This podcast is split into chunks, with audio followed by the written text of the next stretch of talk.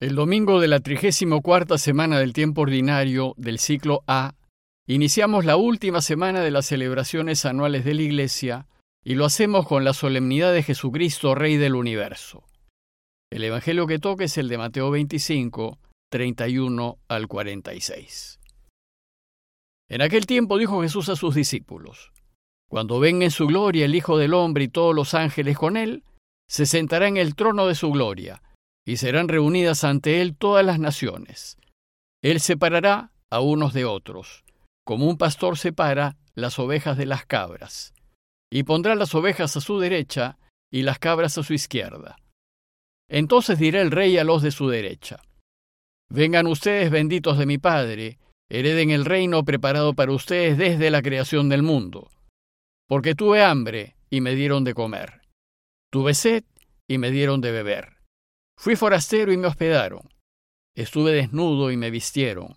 Enfermo y me visitaron. En la cárcel y vinieron a verme. Entonces los justos le contestarán, Señor, ¿y cuándo te vimos con hambre y te alimentamos o con sed y te dimos de beber?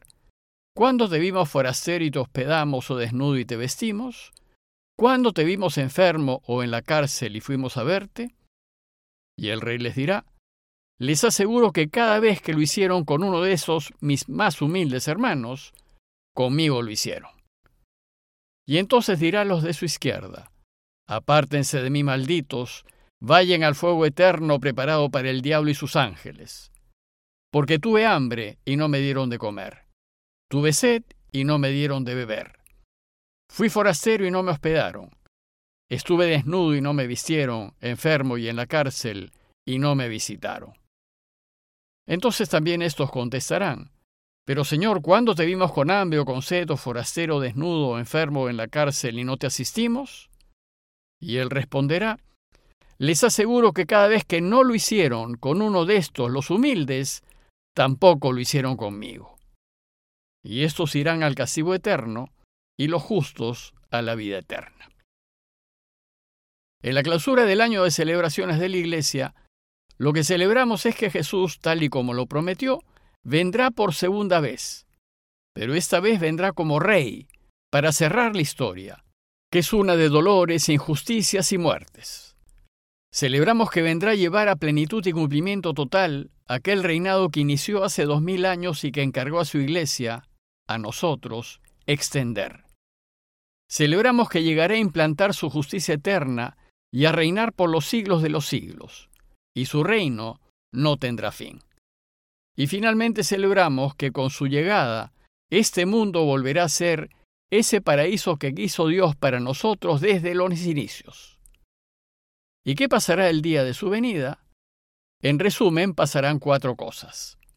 Primero, ese día, la muerte será definitivamente vencida, pues Jesús pondrá fin a ese camino de muerte iniciado por Adán. Segundo, ese día será el de la resurrección de los muertos, pues todos resucitaremos. Como dice Pablo en 1 Corintios 15, si por Adán murieron todos, por Cristo todos volverán a la vida. Los buenos resucitarán para disfrutar eternamente de la felicidad, y los malos lo harán para asumir eternamente las consecuencias de sus malas decisiones. Tercero, será el día del juicio final, el día de la justicia universal. La Iglesia nos enseña que al morir pasaremos por dos juicios, el particular y el universal o final. El juicio particular es el que sucede en el momento de nuestra muerte. En ese momento cada uno de nosotros mostrará a Dios su vida en forma particular. Y el juicio universal, en cambio, tendrá lugar al final de la historia. En ese último día, la vida de cada uno será pública. Se pondrá a la vista de todos y quedarán en evidencia quiénes son de Dios y quiénes no. Y cuarto, ese día será el inicio de la felicidad eterna y universal. Ese día, si se puede decir, Dios reseteará la creación. El mal quedará totalmente derrotado y habrá cielos nuevos y tierra nueva y será el triunfo definitivo y eterno de todos los que han elegido el camino de Jesús. Entonces se dará inicio al gran banquete del reino, en donde solo habrá gozo y alegría, y Dios lo será todo en todos. Entonces, si esto nos espera, ¿cómo no querer que venga ya? Bueno, pues el Evangelio de hoy se centra en el juicio final y nos indica el criterio que el Rey del universo usará para imponer justicia. El texto empieza diciéndonos que cuando venga en su gloria el Hijo del Hombre y todos los ángeles con él, se sentará en el trono de su gloria y serán reunidas ante él todas las naciones, indicándonos así que el juicio final será público y delante de todos los pueblos. Bueno, pues el juicio se inicia separando para poder dar a cada quien lo que le corresponde. Dice el texto, que cuando venga en su gloria el Hijo del Hombre separará a unos de otros, como un pastor separa a las ovejas de las cabras. Separará a los que son de él de los que no son de él.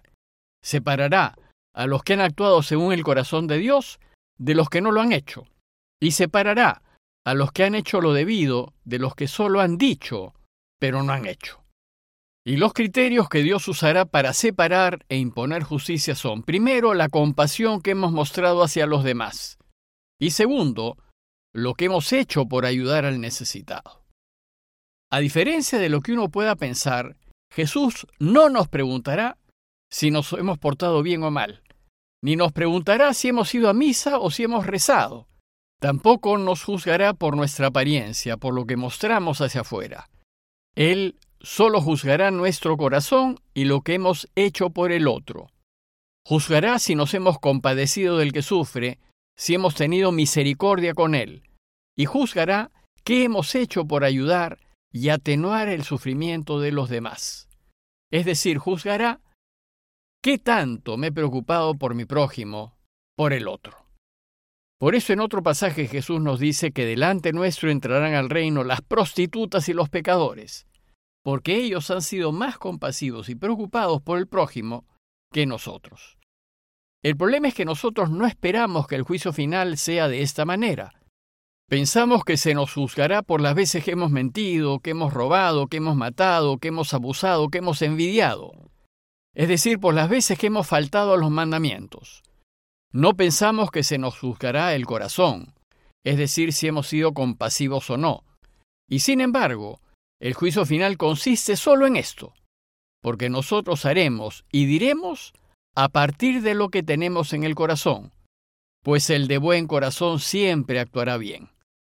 Si somos compasivos y misericordiosos, cumpliremos los mandamientos, y si vivimos en la verdad y la justicia, evitaremos herir y hacer daño.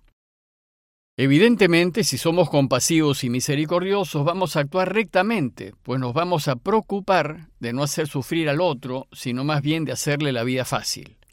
Por eso los justos, sorprendidos, contestarán, Pero Señor, ¿cuándo te vimos con hambre y te alimentamos, o con sed y te dimos de beber? ¿Cuándo te vimos forastero y te hospedamos, o desnudo y te vestimos?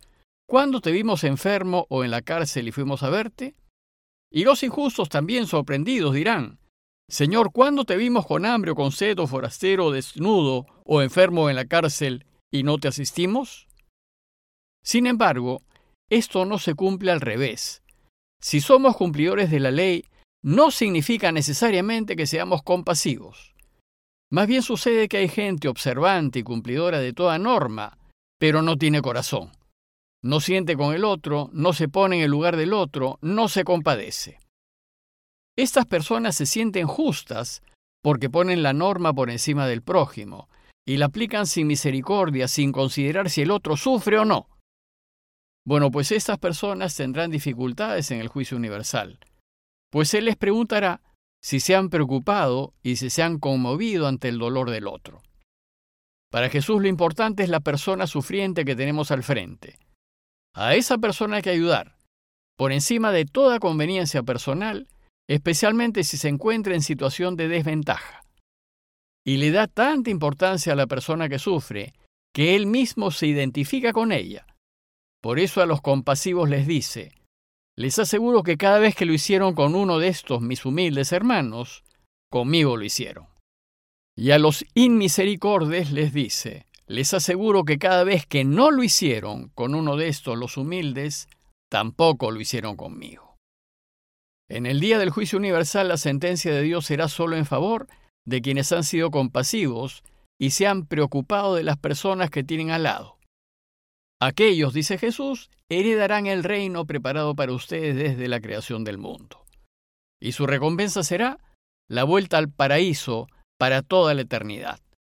O, como él mismo dice, los justos a la vida eterna. En cambio, quienes no han sido compasivos irán al castigo eterno que ellos mismos se han forjado, y su condena será la separación total de Dios, y por tanto la tristeza y la infelicidad eternas. Pero esa condena la vamos decidiendo nosotros en las decisiones que vamos tomando contra el otro, pues finalmente quien se condena es uno mismo. Dios no la desea para nosotros, pero no le queda otra que respetar nuestra libertad. En conclusión, los invito a que miremos a nuestro alrededor y veamos quiénes son los que le están pasando mal o están sufriendo, se sienten solos o angustiados o preocupados. Pongámonos en su lugar y preguntémonos. Primero, ¿nos preocupamos de ellos? ¿Nos conmueve su dolor? Y luego, ¿qué hacemos para ayudar, aliviar y mitigar sus sufrimientos y hacerles la vida más fácil? Por tanto, mientras esperamos su segunda venida, sin dejar de lado la observancia de los mandamientos, busquemos ser buenos de corazón. Preocupémonos que nuestro corazón sea de carne y no de piedra es decir, busquemos tener un corazón que sienta y se apiade, para que cuando Él llegue nos recompense con abundancia. Compañía de Jesús, Jesuitas, Perú.